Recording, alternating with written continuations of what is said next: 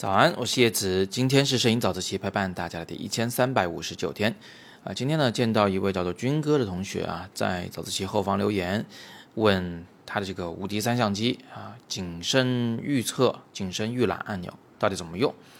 那我们就不针对你这个机型来讲啊，因为景深预览呢，呃，其实是在这个微单和单反相机上都有的。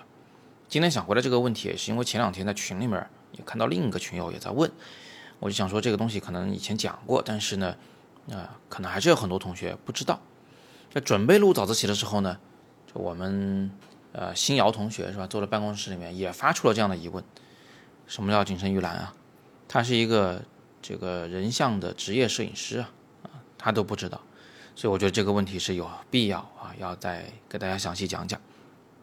那什么叫景深预览呢？我们首先要知道为什么要有。景深预览这个功能，啊，一句话先解释一下什么叫景深吧。景深就是说你背景模不模糊的这个问题啊，你大概可以这么理解。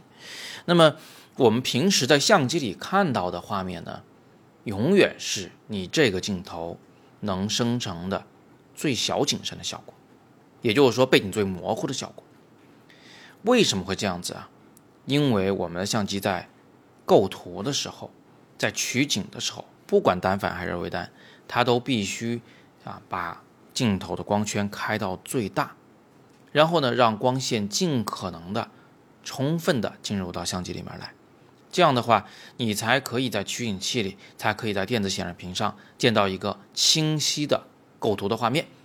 构完图你才能拍照啊，对不对？他得想让你先看清楚，所以他把光圈开到最大。但光圈开到最大，那景深就最小啊，你就能。看到这个画面里呢，对好焦以后啊，背景的事物是有一丁点模糊的。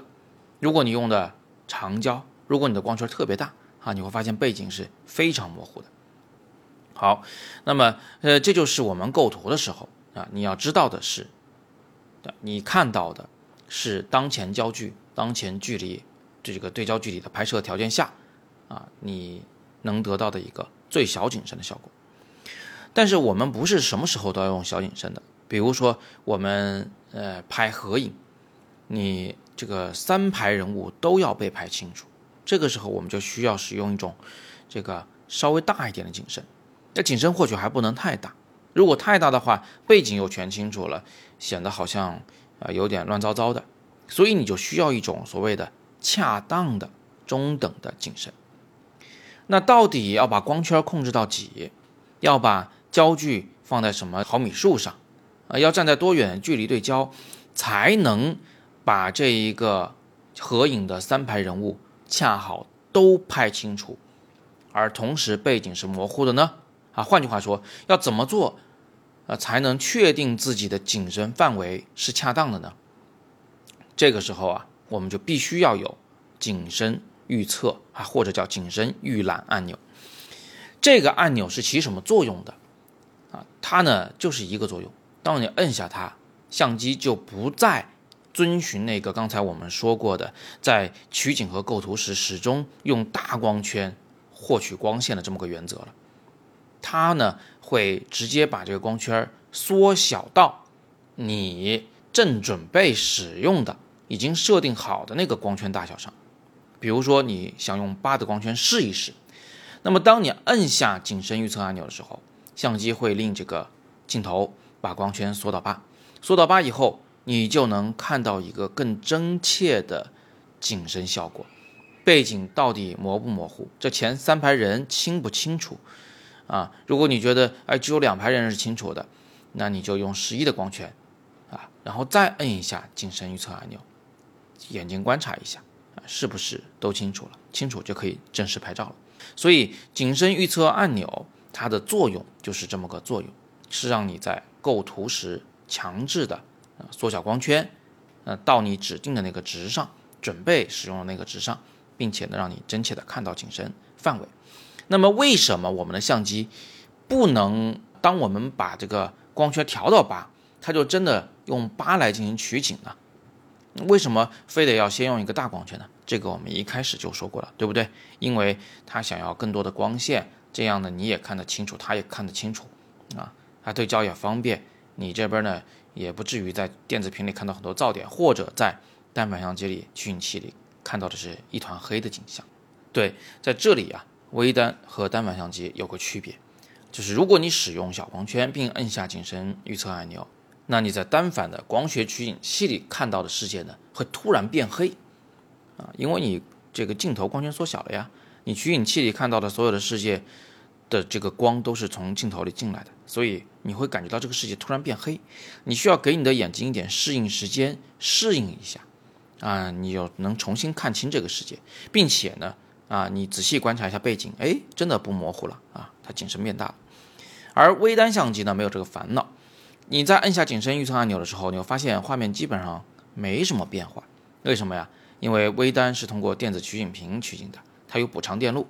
你这个按钮摁下去，光线是进来少了，但是相机可以立马调高这个信号的这个放大程度啊，最终让你在取景器上也能看到同样明亮的景象。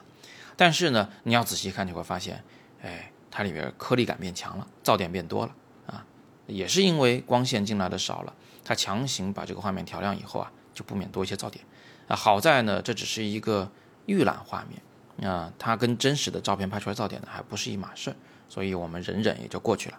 那这个景深预测按钮到底长在什么地方呢？一般都长在镜头旁边，镜头旁边有一个大钮，应该是摁下去就可以把镜头卸下来的啊。然后有个小钮，一般我们就用作景深预测按钮。呃，富士这一类的这个相机啊，有很多的自定义的功能啊，可以这个把镜头旁边那个小钮啊设置成别的什么功能，或者是景深预测功能。具体的你需要在这个相机菜单里面去这个自定义。不过呢，也还要提醒一点啊，并不是所有的相机都有景深预测按钮的。有的入门级的相机，呃，可能他觉得你用不着这个功能，或者是机身太小放不下这个按钮啊，它就没有这个功能了。那最后什么时候要用到景深预测按钮呢？就是你对景深的这个深度，啊，特别在乎的时候，你就要用一下景深预测按钮。如果你只是想说我要最小景深，我要最大景深，呃，而不是在中间选一个景深范围的话，那就无所谓了啊，你就。直接设置这个光圈，设置焦距，选择对焦距离，直接拍照就好。只要遵循我们的口诀，小景深等于啊大长径是吧？大光圈长焦距近距离拍照就能得到最小景深。只要遵循这种简单的原则就行。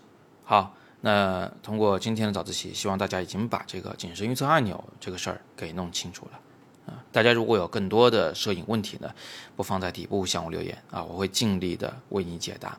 今天是摄影早自习陪伴大家的第一千三百五十九天，我是叶子，每天早上六点半，微信公众号“摄影早自习”，不见不散。